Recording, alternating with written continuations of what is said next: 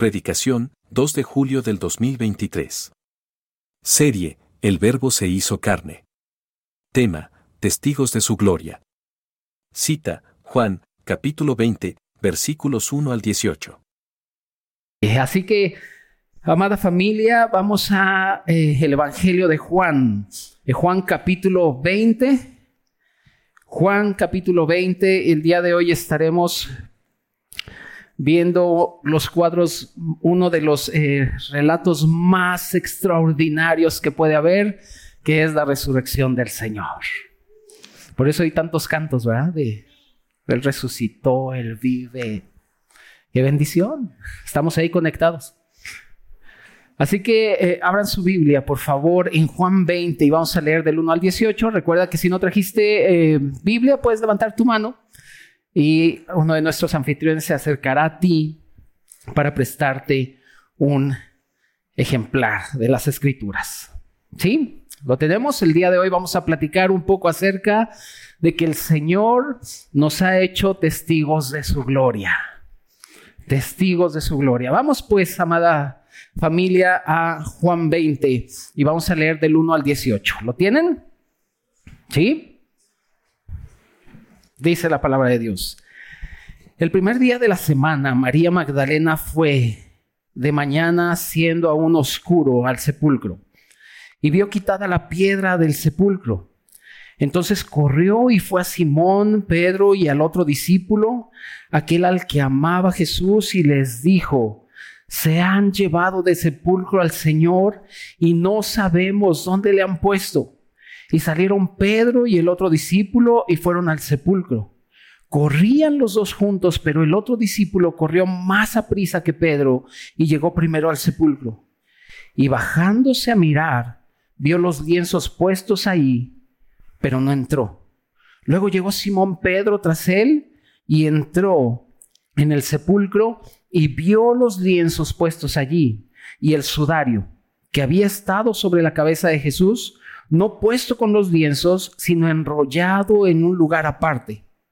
Entonces entró también el otro discípulo que había venido primero al sepulcro y vio y creyó. Porque aún no habían entendido las escrituras, la escritura, que era necesario que él resucitase de los muertos. Y volvieron los discípulos a los suyos. Pero María estaba llorando junto al sepulcro y mientras lloraba, se inclinó para mirar dentro del sepulcro y vio a dos ángeles con vestiduras blancas, que estaban sentados el uno a la cabecera y el otro a los pies, donde el cuerpo de Jesús había sido puesto.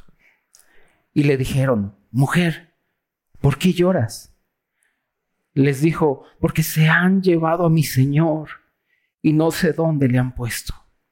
Cuando había dicho esto, se volvió y vio a Jesús que estaba allí, mas no sabía que era Jesús.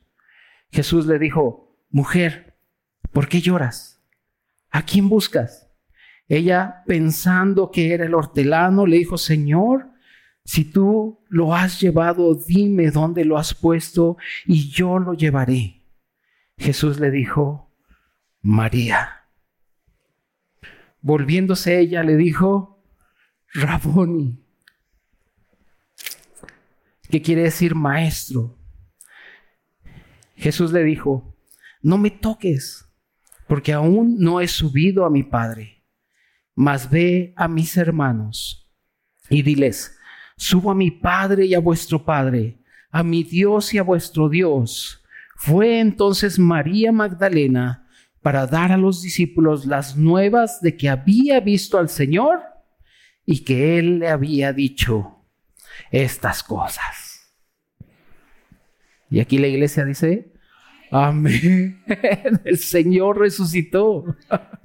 Amada iglesia, estamos ante un hecho glorioso, el evento que ha sido ha sido el parteaguas en la humanidad y que gracias a este hecho que es glorioso, tú y yo estamos aquí. El Señor ciertamente resucitó. Esta es una verdad y un, un hecho eh, consumado, irrefutable, porque gracias a esta preciosa resurrección, esta vida que es Cristo mismo ha transformado vidas de millones y millones de personas, ha cambiado las vidas de muchos otros, ha restaurado y fortalecido a muchos que hemos creído en este precioso evangelio. Por tal, señor, por tal eh, razón, querida iglesia, en Juan 14, 19, el Señor dijo, porque yo vivo, vosotros también viviréis. Y el Señor estuvo anunciando constantemente su gloriosa resurrección, porque la resurrección, iglesia, es la vitalidad del Evangelio. Esto lo debes entender claramente y la resurrección del Señor es lo que le da vida a este precioso evangelio. El Señor vino y estuvo caminando aquí como hombre, ¿verdad que sí?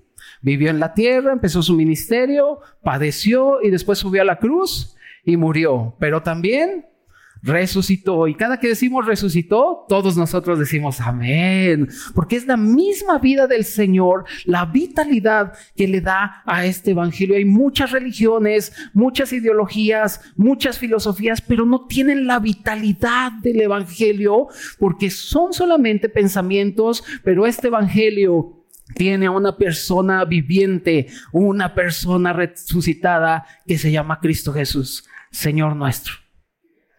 Y allí está el punto, querida iglesia. Un día el Señor, eh, Dios se encarnó en este hombre Jesús y su nombre fue admirable. Y aunque era un pequeño niño, era el Dios fuerte. Y aunque era el Hijo, era el Padre eterno y el príncipe de paz. Este precioso Jesús, ¿cómo pudo levantarse de los muertos? Esto fue posible porque Él mismo es la resurrección. ¿Te acuerdas que le dice a las mujeres, a las hermanas de Lázaro, yo soy? Él no dijo, los voy a resucitar, dijo, yo soy la resurrección y la vida. De tal modo, querida iglesia, que todo lo que Cristo es, ahora tú y yo lo tenemos por causa de su gloriosa resurrección. El Señor avergonzó, derrotó y sujetó a la muerte. Por eso Hechos 2.24 dice que era imposible que la muerte lo pudiera retener. Y por eso el apóstol Pablo dice, ¿dónde está, muerte, tu aguijón? ¿En dónde sepulcro tu victoria? Sórbida es la muerte en victoria, porque nuestro Señor ciertamente resucitó y gracias a esta gloriosa resurrección, querida iglesia, nos ha hecho testigos de su gloria. Harvest no quiere ser una iglesia exitosa. ¿Sabías eso? No queremos tener un gran ministerio, ni queremos salir en enlace no queremos eso. Lo que nosotros queremos es que seamos testigos de su gloria. Que conozcamos al Señor, que hayamos conocido a este precioso Señor y proclamar juntos la verdad del glorioso Evangelio de Cristo. Eso queremos. Así que querida iglesia, queridos hermanos, debemos valorar a la persona de Cristo y a su gloriosa resurrección. Y por lo tanto, no debemos olvidar, y vamos a nuestro primer punto, no debemos olvidar, querida iglesia, lo eficaz que es la obra de Cristo. Vayamos ahí a Juan y vamos a leer del, versículo 1 al 15. Dice, el primer día de la semana, María Magdalena fue de mañana, siendo aún oscuro, al sepulcro y vio quitada la piedra del sepulcro. Entonces corrió y fue a Simón Pedro y al otro discípulo, aquel al que amaba Jesús, y le dijo, se han llevado del sepulcro al Señor y no sabemos dónde le han puesto. Y salieron Pedro y el otro discípulo y fueron al sepulcro. Corrían los dos juntos, pero el otro discípulo corría más a prisa que Pedro y llegó primero al sepulcro y bajándose a mirar vio los lienzos puestos allí, pero no entró.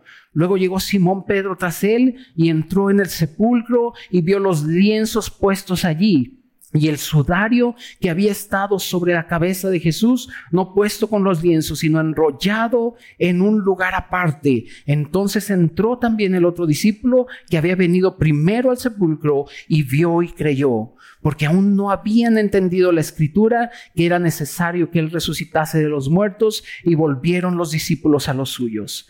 Pero María, estaba eh, fuera llorando junto al sepulcro y mientras lloraba se inclinó para mirar dentro del sepulcro y vio a dos ángeles con vestiduras blancas que estaban sentados el uno a la cabecera y el otro a los pies donde el cuerpo de Jesús había sido puesto y le dijeron, mujer, ¿por qué lloras? Les dijo, porque se han llevado a mi Señor y no sé dónde le han puesto. Cuando había dicho esto, se volvió y vio a Jesús que estaba allí, mas no sabía que era Jesús. Jesús le dijo, mujer, ¿por qué lloras? ¿A quién buscas? Ella pensando que era el hortelano, le dijo, Señor, si tú lo has llevado, dime dónde lo has puesto y yo lo llevaré. Hermanos, la convicción de que la tumba está vacía es claro para nosotros. De hecho, nos gusta decirlo, la tumba está vacía y es una, una señal grandiosa de que nuestro Señor resucitó y esta es una convicción de este hecho extraordinario que tú y yo tenemos.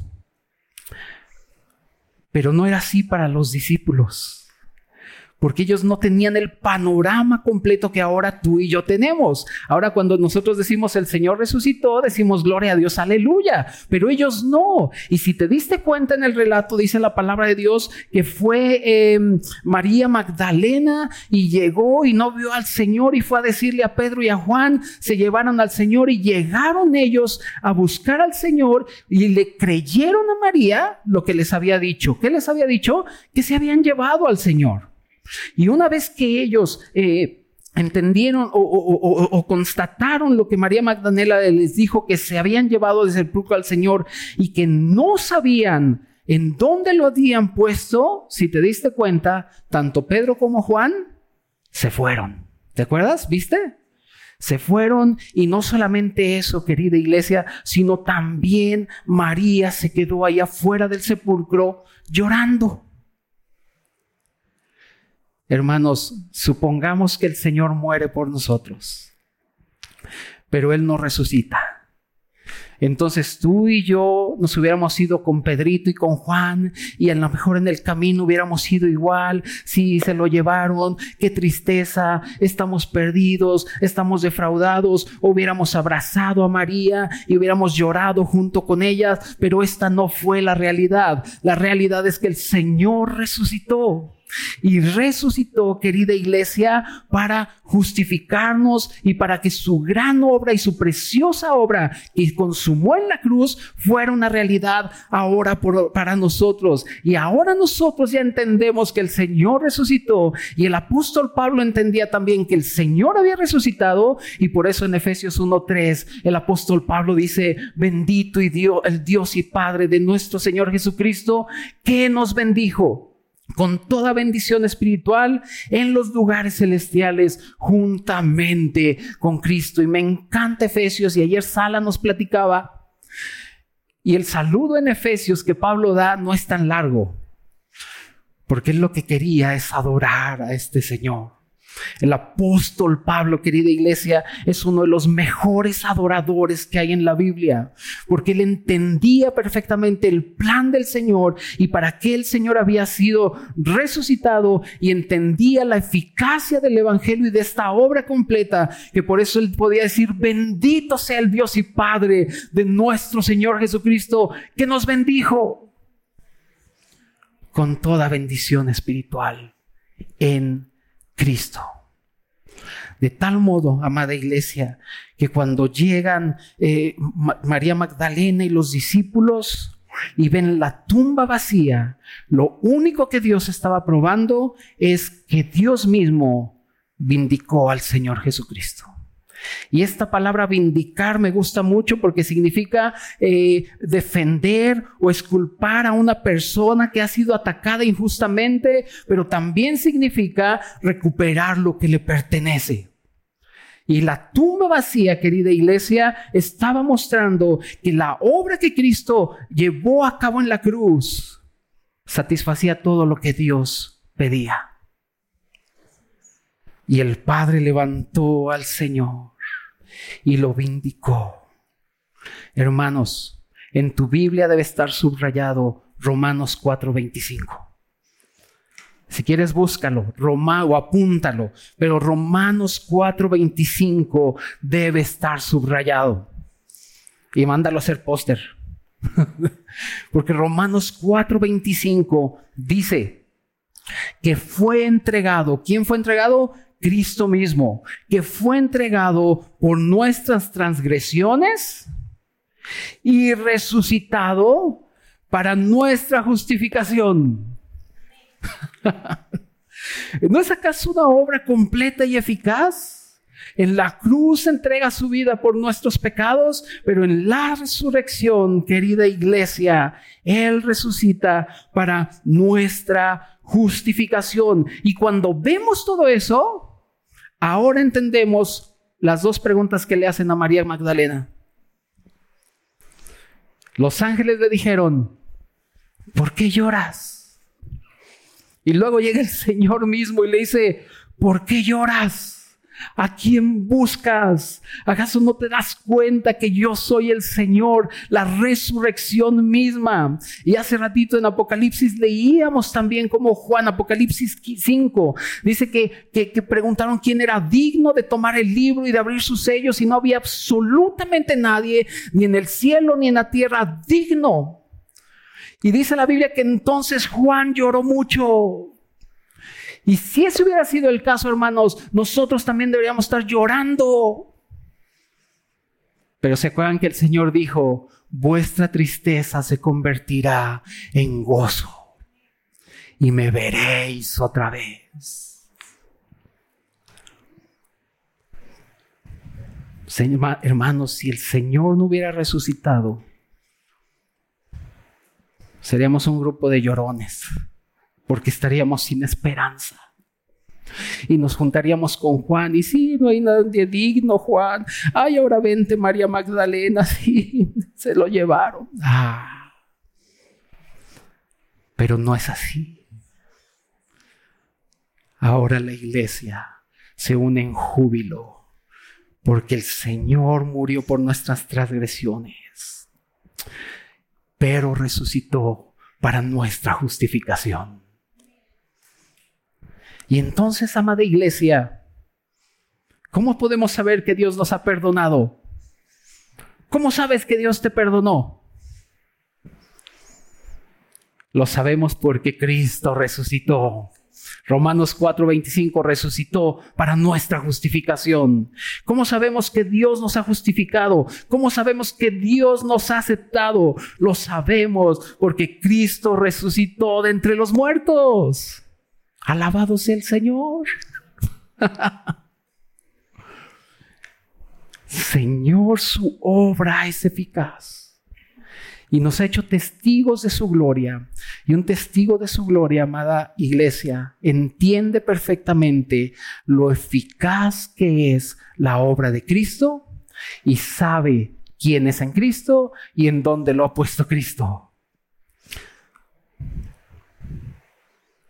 Ahora entiende por qué Pablo decía, bendito sea el Dios y Padre de nuestro Señor Jesucristo. Y si no lo has entendido, vente a Harvest Hombres.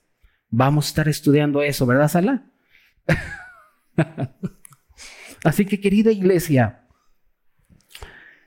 debemos valorar a la persona de Cristo y su gloriosa resurrección.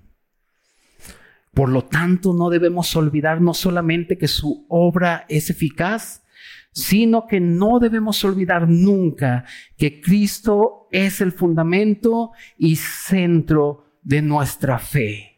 Este es nuestro siguiente punto. Vayamos ahí a un solo versículo, eh, Juan 20, 16, después de todo lo que leímos y María Magdalena se preocupó y lloró y se fueron tristes Pedro y, Pedro y Juan y María se quedó llorando y el Señor se le presenta en un cuidado muy tierno que él tiene y viene el versículo 16. Dice, vamos a leer desde el 15, Jesús le dijo, mujer, ¿por qué lloras?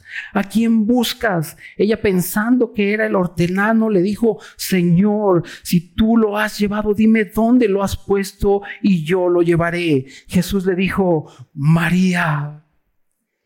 Volviéndose ella, le dijo, Raboni. ¿Ves cómo cambia el relato? de un momento de aflicción, tristeza, congoja, llanto. El Señor con solo decir María, algo, algo saltó en María y su reacción fue Raboni.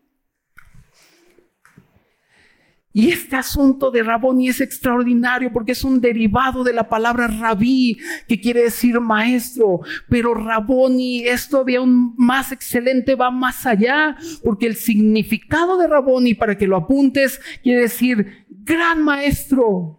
O quiere decir el maestro más maravilloso. Y también quiere decir gran Señor. Ve qué alabanza dio esta mujer. Y el relato cambia del llanto al gozo. ¿Por qué? Porque vio a una sola persona, la persona viviente de Cristo.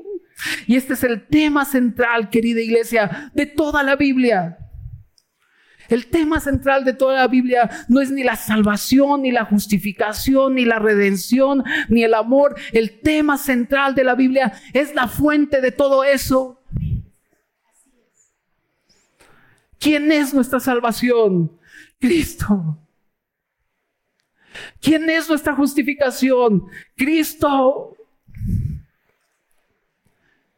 Y por eso el Señor les dijo, su, tristeza se convertirá en gozo. Amada familia, este es el objetivo que Harvest tiene cada predicación, cada reunión, cada entrenamiento, cada que las mujeres, hombres, matrimonios, los que se reúnan, el único objetivo que tenemos es que valoremos más a Cristo.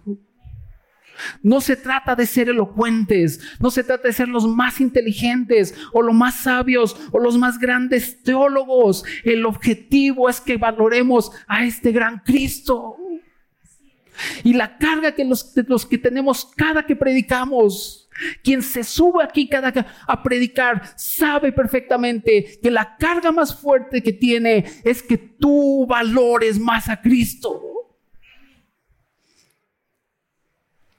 No que tu fe esté fundada en cuán elocuente soy o cuán elocuente es otro hermano.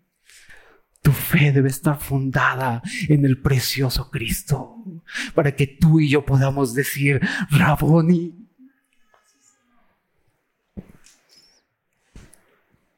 Hermanos, no se trata de ver si hacemos bien las cosas o no, si tenemos éxito o fracaso. Se trata de apreciar a Cristo. De eso se trata.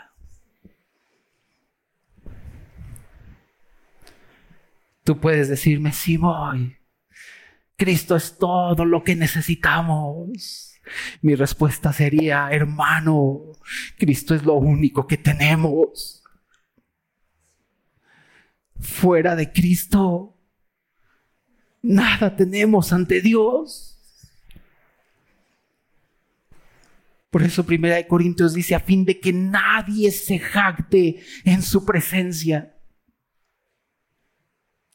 Para María, que estaba llorando, querida iglesia, lo más valioso, lo más precioso que podía haber para María Magdalena era su maestro. Y en el momento que le habló el maestro, algo en su interior, los matices de su voz, parece que la revivieron.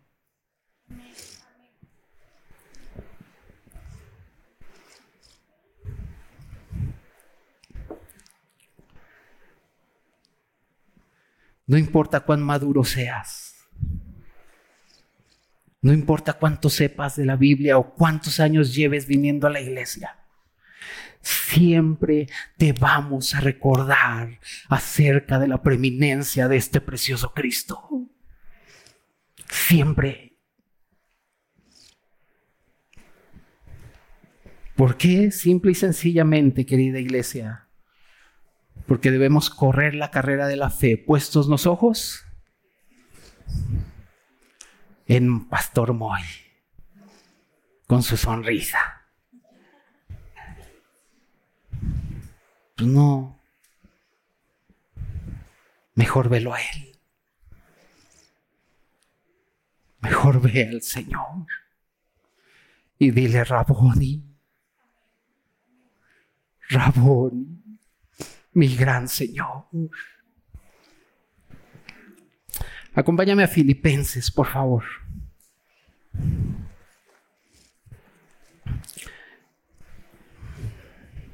Filipenses capítulo 3.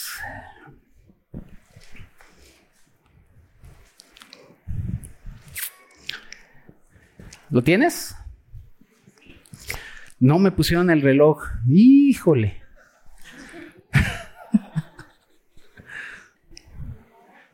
¿Quién está? Tú tienes la culpa. ok, Filipenses 3. Vamos a ver cómo Pablo nos muestra esto también. Dice, por lo demás, hermanos, hermanos, gozaos con el Señor. ¿Leí bien? Filipenses 3:1. Por lo demás, hermanos, gozaos con el Señor. ¿No? ¿Cómo? A ver. Gozaos en el Señor. O sea que fuera de Él no hay nada. Dice, por lo demás, hermanos, gozaos en el Señor. A mí no me es molesto escribir las mismas cosas y para vosotros es seguro. O sea que aquí nunca vas a dejar de oír el Evangelio siempre. Es que eso ya me lo sé. Es que la resurrección otra vez, eso se predica en Semana Santa. Hermanos, acabamos de leer, no nos es gravoso volverles a recordar que Cristo resucitó, porque eso los mantiene seguros. Y a nosotros los que predicamos, también. Porque no nos predicamos a nosotros mismos, pero sí predicamos a Cristo y a este crucificado y resucitado. ¿Sí? Y ahora fíjate, en todo el contexto que el apóstol Pablo estaba llevando en las iglesias, muchos falsos maestros estaban entrando, otros judíos que decían que había que creer en Cristo, pero aparte de eso habría que circuncidarse y empezaban a desviar y atacar y a no valorar la gracia de Cristo, ni su muerte, ni su resurrección. O sea, Tienes que creer y aparte tienes que hacer otra cosa para que seas salvo. Esa es una mentira. Y cuando Pablo se dio cuenta de esto, para Pablo, por lo que vamos a leer ahorita, para Pablo, aquellos hombres que degradaban la gracia de Dios, que degradaban a la persona de Cristo y a su obra preciosa y su resurrección, eran dignos de desprecio. Y vamos a ver cómo escribe de manera muy dura. Versículo 2. Guardaos de los perros. Por eso yo tengo gatos, pastor. No.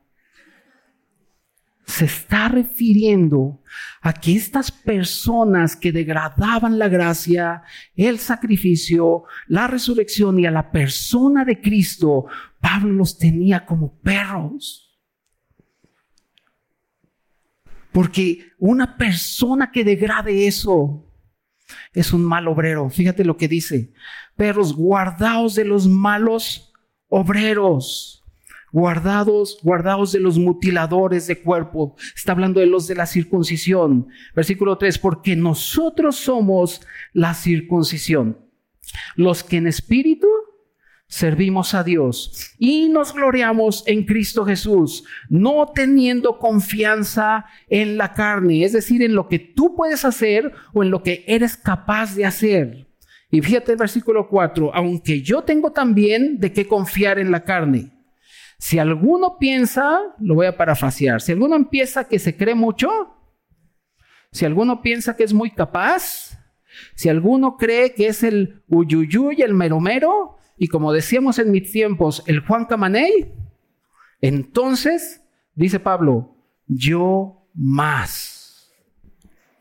Y empieza, circuncidado al octavo día del linaje de Israel, de la tribu de Benjamín, hebreo de hebreos, en cuanto a la ley fariseo, en cuanto al celo perseguidor de la iglesia, en cuanto a la justicia que es en la ley irreprensible.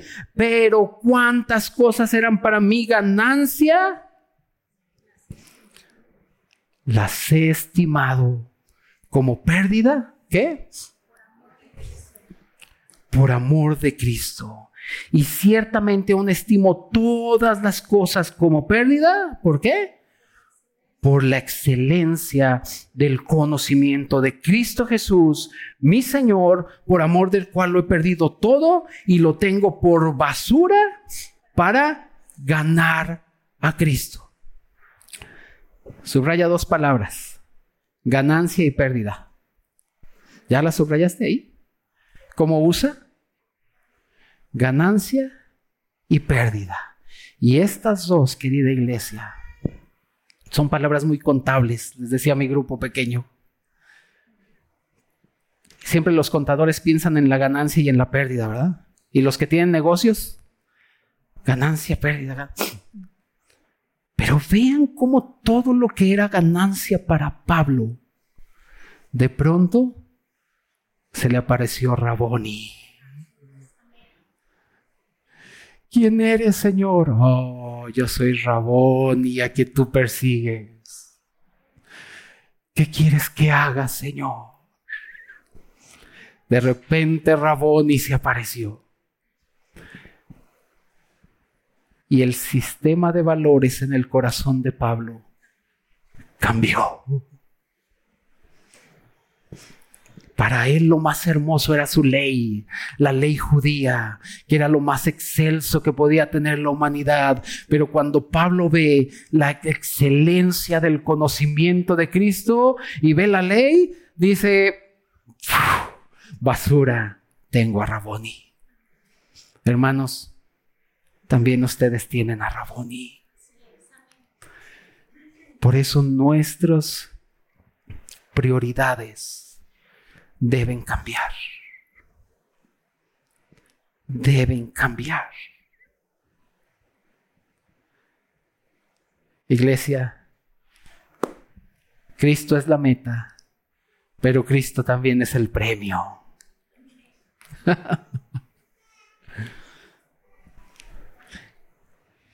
Debemos valorar a la persona de Cristo y su gloriosa resurrección.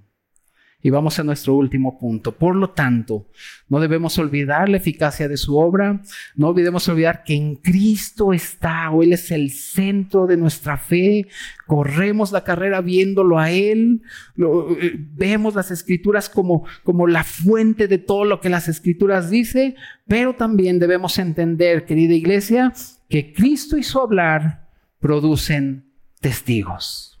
Vamos al versículo, vamos a Juan nuevamente. Y vamos al versículo 17 y al 18. ¿Lo tienes?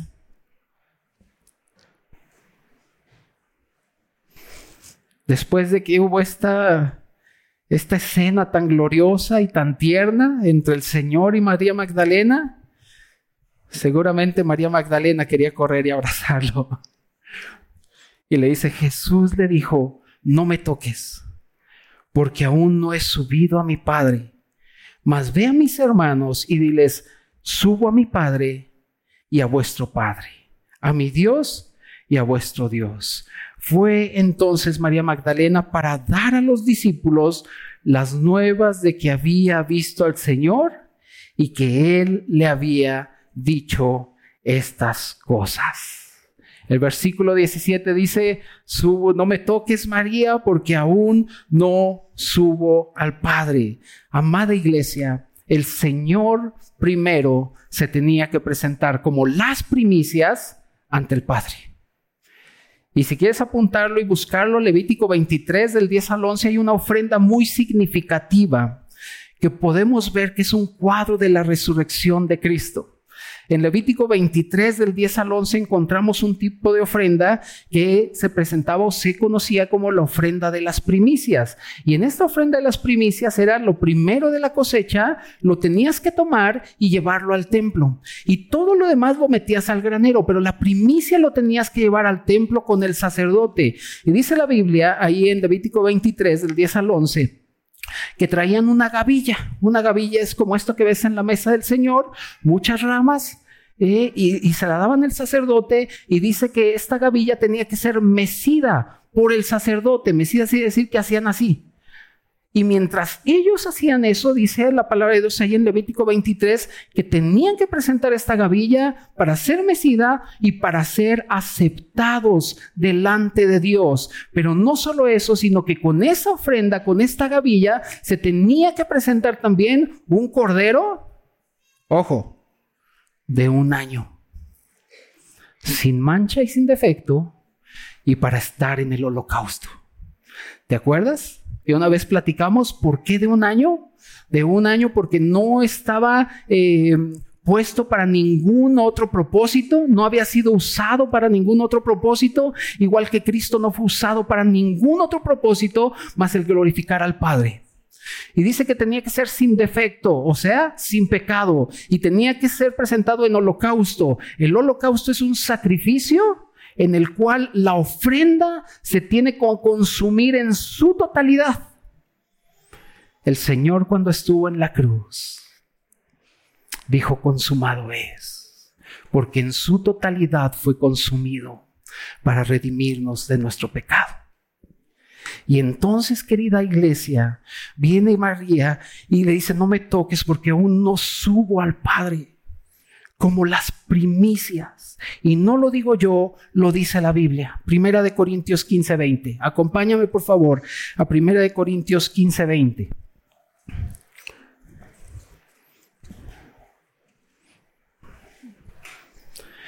Primera de Corintios 15, 20.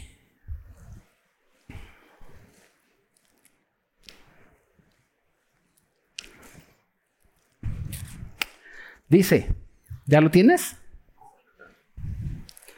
Más ahora. ¿Cuándo, iglesia? ¿Cuándo? Ahora. Más ahora. Cristo ha resucitado de los muertos. Y luego dice, primicia de los que durmieron es hecho. Porque por cuanto la muerte entró por un hombre, también por un hombre la resurrección de los muertos, porque así como en Adán todos mueren, también en Cristo todos serán vivificados, pero cada uno en su debido orden. Cristo, las primicias. Luego, los que son de Cristo en su venida. Luego, el fin cuando entregue el reino al Dios y Padre, cuando haya suprimido todo dominio, toda autoridad y toda potencia. Cuando el Señor resucita, llega al Padre como primicia de los que durmieron. Y una vez que se presenta al Padre, le dice, Padre, y te presento a los muchos hijos. Y ahí estábamos nosotros. Aleluya. Gloria a Dios. Porque nos escogió antes de la fundación del mundo. Y es por eso, querida iglesia, que eh, Hebreos 2.10 dice, yo y los muchos hijos que tú me diste, anunciaremos tu nombre. Y no solo eso, sino que cuando eh, Él asciende al Padre como las primicias y nosotros con Él, porque con Cristo fuimos crucificados, ¿verdad? Pero también fuimos resucitados, ¿verdad? Y también dice que nos bendijo. ¿En dónde? A ver. O sea que también...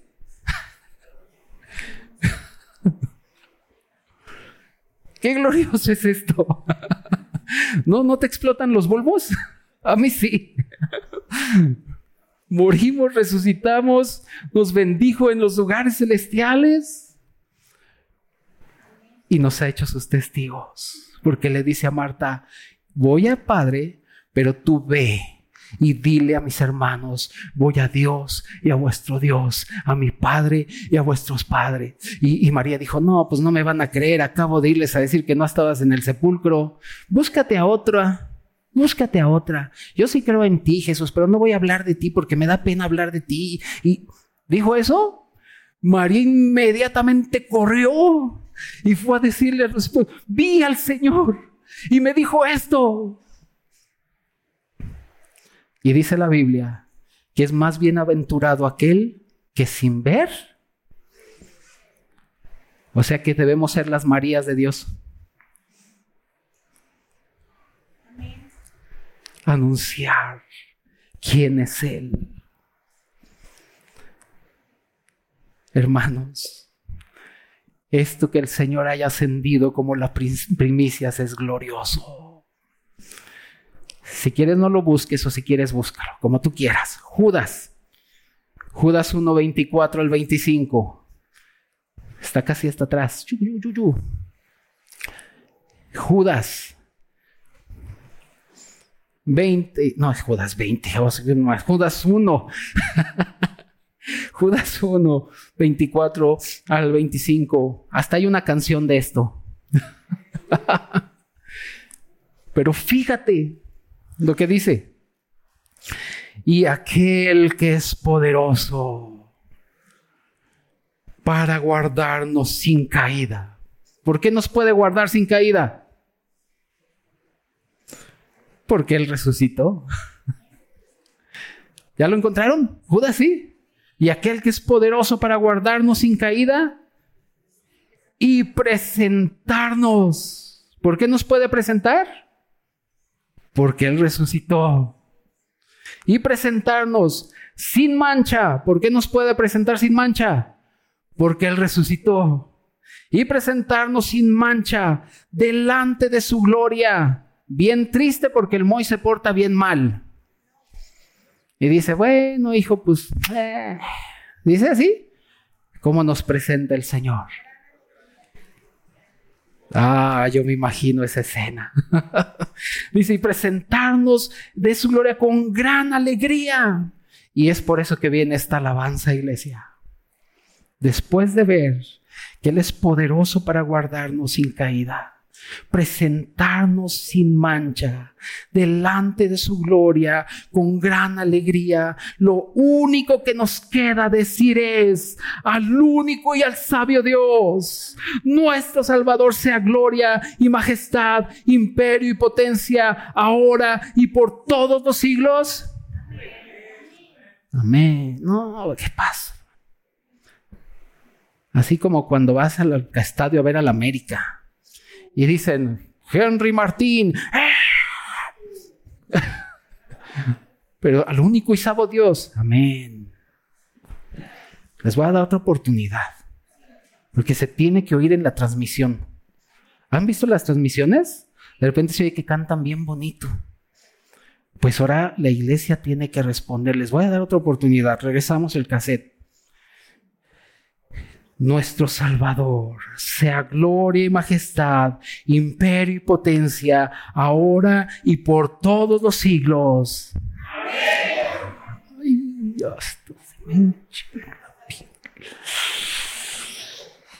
Esa es la iglesia, la que responde a la palabra de Dios. No a lo que yo diga, no a lo que Miguel diga, ni Chay, no. A lo que la palabra del Señor dice. Somos sus testigos, hermanos. Y esto lo muestra claramente Mateo 28. La gran comisión como se conoce, ¿te acuerdas? Toda potestad. Fíjate cómo empieza. Toda potestad me ha sido dada en los cielos y la tierra. Y como tengo toda la potestad, tengo el poder para hacerlos mis hijos y mis testigos. Por tanto, vayan y prediquen, hagan discípulos. Y lo más glorioso dice, y he aquí, yo estoy con vosotros todos los días hasta el fin del mundo. Él tiene toda la autoridad para decir eso porque resucitó y porque está vivo.